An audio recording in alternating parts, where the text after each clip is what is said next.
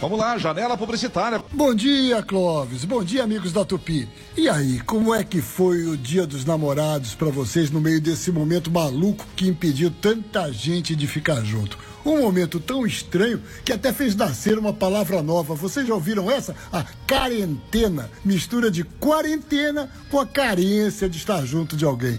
Para o pessoal de publicidade que nesse isolamento social não está podendo fazer filmes muito diferentes desses que a gente tem visto, cheio de selfies, o desafio foi grande esse ano. Mas publicitário bom está aí para ser mesmo criativo, não é não?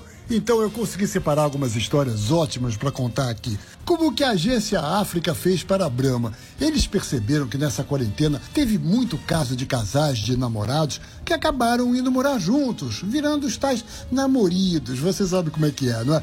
Então a cervejaria propôs que comemorassem bodas de lata. Ela escolheu casais que contaram essa história e deu para eles alianças feitas com o metal das latinhas de cerveja e os nomes deles gravados. E como em casa nem precisa complicar muito na hora de escolher a roupa, a agência W Macan criou para a marca Lupo uma campanha propondo o pijama como o look oficial desse Dia dos Namorados. Que tal comprar pijama que combine para os dois? Outra coisa bacana que eu vi nesse Dia dos Namorados, tão diferente, foi empresas juntando forças. A gente até podia dizer empresas namorando, não é? Foi o caso da CIA com a Cacau Show. Quem comprou chocolate para dar de presente para a namorada pelo site da Cacau Show ganhou cupom de desconto para usar também nas lojas virtuais da CIA.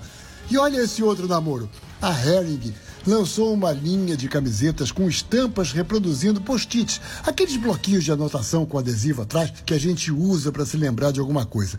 A brincadeira é que essas camisetas vinham acompanhadas de uma caneta com tinta lavável para um apaixonado escrever as suas juras de amor diretamente na camiseta, como fariam num post-it. Mas não foi só grandes empresas que tiveram boas ideias, não. Sabe aquela imagem clássica do namorado que chama um grupo para fazer serenata na janela da namorada?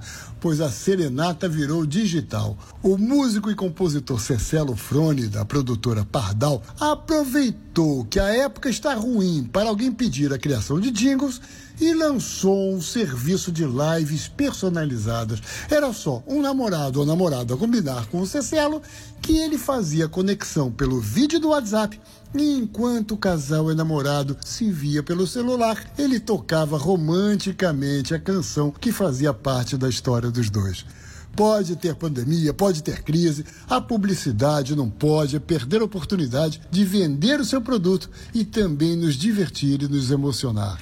Com tanta ideia boa, vamos estender esse Dia dos Namorados para todo mês. Feliz mês dos namorados para todos vocês. Muito obrigado, muito obrigado. Esse é o Marcerlich, Janela Publicitária. Você encontra o Marcerlich nas redes sociais. Procura lá, Janela Publicitária.